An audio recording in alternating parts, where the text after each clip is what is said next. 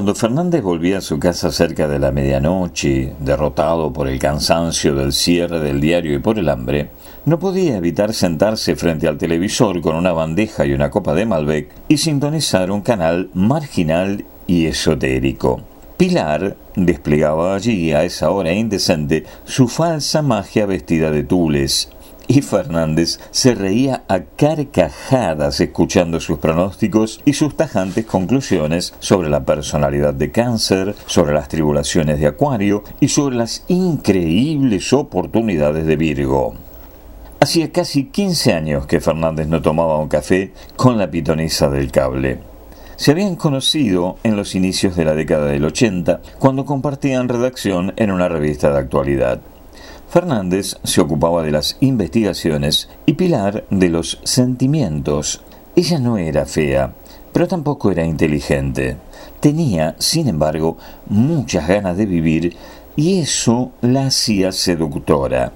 Un día la llamó el director, le pidió que se sentara, cerró la puerta y le hizo una propuesta deshonesta.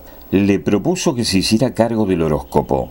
La encargada de hacerlo, una profesional rigurosa, se había marchado dando un portazo y con un juicio laboral de por medio. Con la inflación creciente había que bajar los costos y Pilar era una aficionada a los astros. Si guardaba el secreto ante sus compañeros y buscaba un buen seudónimo, el director la libraría de otros trabajos más pesados. Pilar algo turbada por el asunto, no pudo con su alma y se lo contó a Fernández en un café de la esquina. Fernández se dio cuenta de inmediato que ella quería hacer los horóscopos y que solo necesitaba un permiso interno. Dejó que se desahogara e hizo de abogado del diablo, sabiendo que el diablo había metido la cola. A la semana, inspirada en manuales y libros especializados, Pilar redactaba los pequeños textos con cierta dificultad y también con cierto regocijo, y al mes parecía una experta absoluta en la materia. La tarea, naturalmente, cambió su modo de mirar el mundo.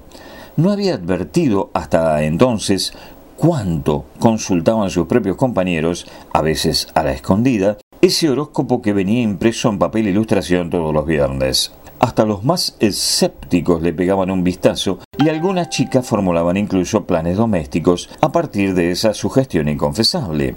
Toda esta observación maravillaba a Pilar, que comenzó a prestar más atención a las vidas personales de los redactores, diseñadores y fotógrafos que la rodeaban.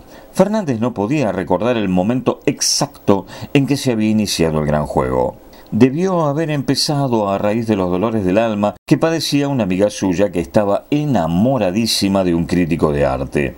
Él estaba casado, pero en crisis, y no registraba los mensajes telepáticos que su enamorada le enviaba. Pilar escribió, El amor que cambiará su vida puede estar muy cerca, solo tiene que levantar la vista y encontrarlo. Cuando el crítico leyó esas líneas, no pudo menos que mirar alrededor y encontrarse con su silenciosa admiradora que tipeaba inocentemente una página. Pilar insistió semana tras semana utilizando distintos argumentos pero llevando agua para el molino de su amiga hasta que una tarde él la invitó a tomar una copa y ella se pintó como una princesa. Esa pequeña victoria regocijó a Pilar y la empujó en otras direcciones. Comenzó a horadar la coraza de un jefe tiránico que maltrataba a todos. Con pequeñas sugerencias astrales le fue indicando que su intemperancia no lo mostraba como un hombre poderoso y exigente, sino como un tipo débil y ridículo. No tardó mucho el jefe tiránico en volverse un tanto demagógico y dicharachero. A los dos meses la empresa lo trasladó castigado al archivo. La pitonisa reconcilió a dos amigos que no se hablaban desde hace varios años, le levantó la autoestima a una fotógrafa que había sido abandonada por su marido y alentó varios romances pasajeros entre cronistas y correctoras. Falló, obviamente, con muchos hombres y mujeres que leían el horóscopo todas las semanas, pero que lo hacían para el olvido.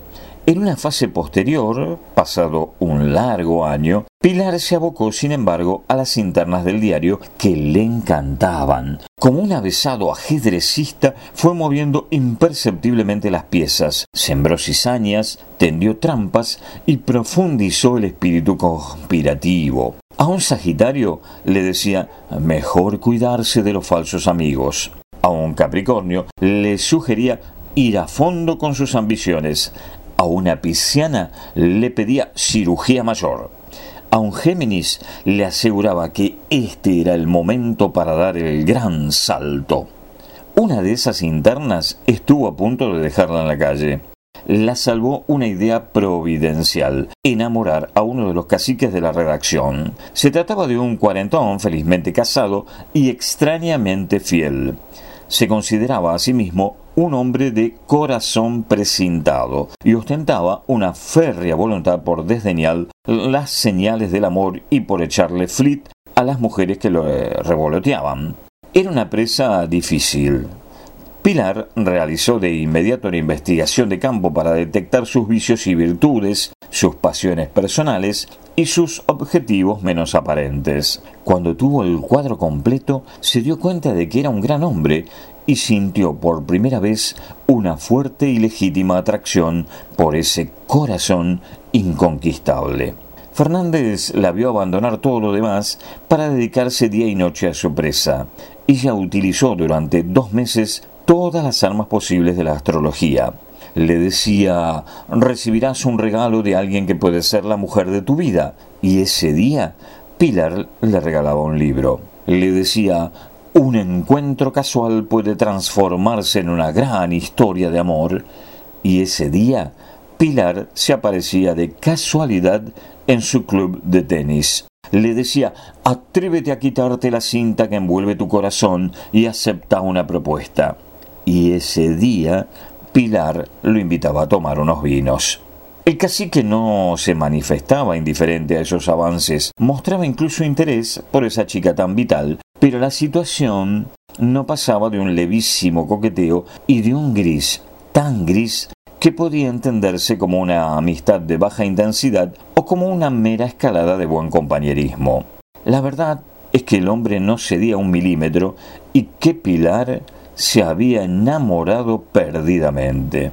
Fernández empezó a compadecerse de ella. La veía obsesionada, pendiente de cada gesto del otro, preguntando siempre por él, tendiéndole trampas astrales y menores, buscándolo por los rincones, probando de su propia medicina y llorando en casa, llorando de rabia y de amor no correspondido.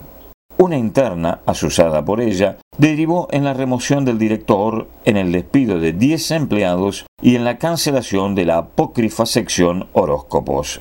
Para olvidar al hombre del corazón precintado, transida de dolor, la pitonisa ofreció sus servicios en una radio y negoció una indemnización. Desde entonces no había dejado de progresar en el mundo mediático, aunque Fernández ignoraba si se había recuperado de aquella experiencia aquel tiempo imborrable en el que ella jugó a ser Dios y terminó de rodillas.